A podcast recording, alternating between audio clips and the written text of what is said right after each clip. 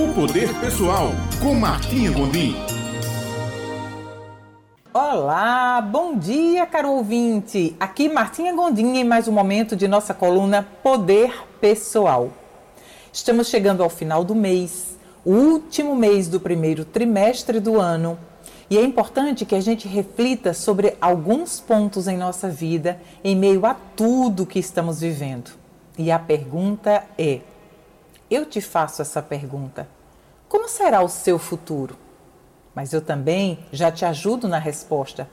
Eu não quero que você fique com medo, inseguro, incerto sobre o futuro, porque o seu futuro, assim como o meu, vai depender único e exclusivamente do que você e eu decidirmos de como ele vai ser.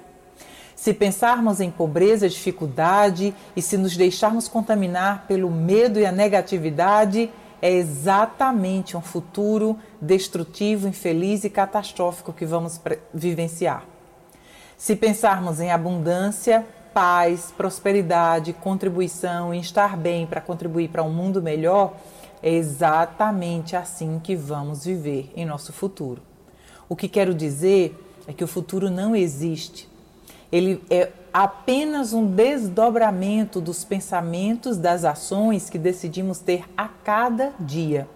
Martinha, e como eu posso ter um futuro melhor a partir dos meus pensamentos?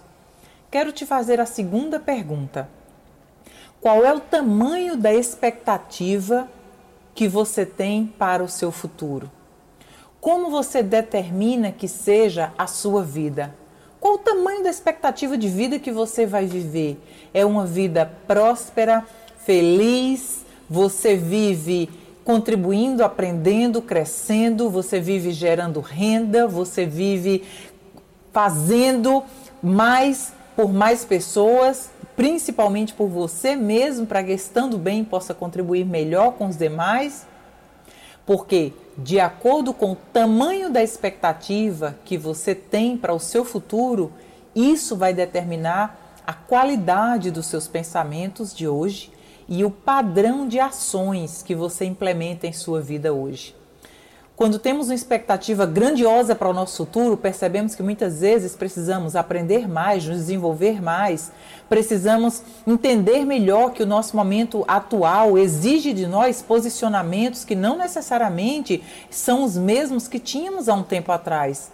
Porque não podemos enfrentar um futuro totalmente mudado com os mesmos hábitos, comportamentos e ações que nos trouxeram até aqui. Para acessarmos novo padrão de vida e uma expectativa grandiosa, precisamos sim pensar e escolher quais são as minhas ações de hoje, quais são os meus pensamentos de hoje. E a terceira e última pergunta que eu te faço para ajudar a construir essa expectativa grandiosa de um futuro é: qual é a sua referência de vida? Quem é a pessoa ou qual é o, o nível ou o padrão de vida que é a sua referência hoje?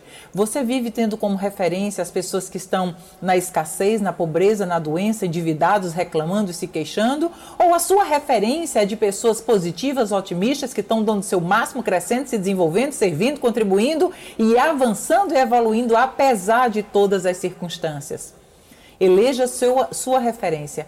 Quanto melhor sua referência, quanto mais alta for a sua referência, melhor sua qualidade de escolhas diárias para te ajudarem nessa concretização dessa grande expectativa de um futuro glorioso. Analisadas essas perguntas, eu quero que agora você faça uma simples análise interior. O que é que eu tenho feito da minha vida? Eu estou avançando, eu estou aprendendo, eu estou crescendo, eu estou contribuindo? Ou estou exatamente como eu estava aos últimos 3, 5, 10 anos, aos últimos meses atrás? porque o que vai determinar como vai ser o nosso futuro não é o que nos rodeia, é o que escolhemos agir de acordo com o que nos rodeia.